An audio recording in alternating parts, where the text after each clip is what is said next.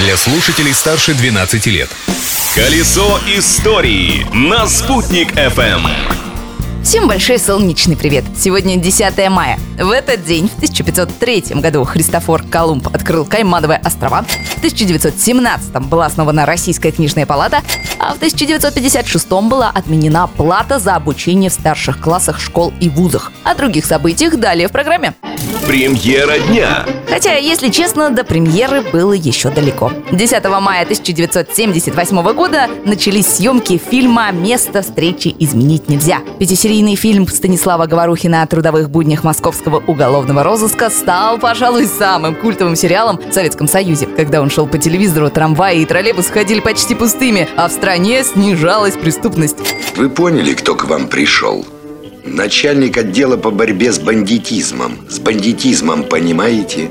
В Москве у здания уголовного розыска на Петровке 38 героям этого советского детективного сериала даже памятник поставили. Считается, что роль капитана Жеглова в этой картине – это одна из самых ярких ролей гениального Владимира Высоцкого. Но ее могло и не быть. Марина Влади, жена Высоцкого, которая, кстати, родилась в этот же день, 10 мая, отговаривала его соглашаться на эту роль. Сам Высоцкий говорил, что не знает, сколько ему осталось и надо ли тратить год на кино, но не смог отказать другу. И, судя по реакции зрителей, правильно сделал. И еще один факт из жизни нашего города. В 1883 году в этот день было открыто Уфимское отделение Государственного крестьянского поземельного банка. Банк принимал вклады и выдавал кредиты сроком до 51 года. Первоначально крестьянский поземельный банк располагался в здании неподалеку от Первой соборной мечети, а в начале 20 века перебрался в новый красивый корпус, построенный на территории бывшей усадьбы Дашковых. Это величественное здание, к счастью, сохранилось до наших дней и находится по адресу улица Советская, дом 14. Сейчас в нем располагается Национальный музей Республики Башкортостан.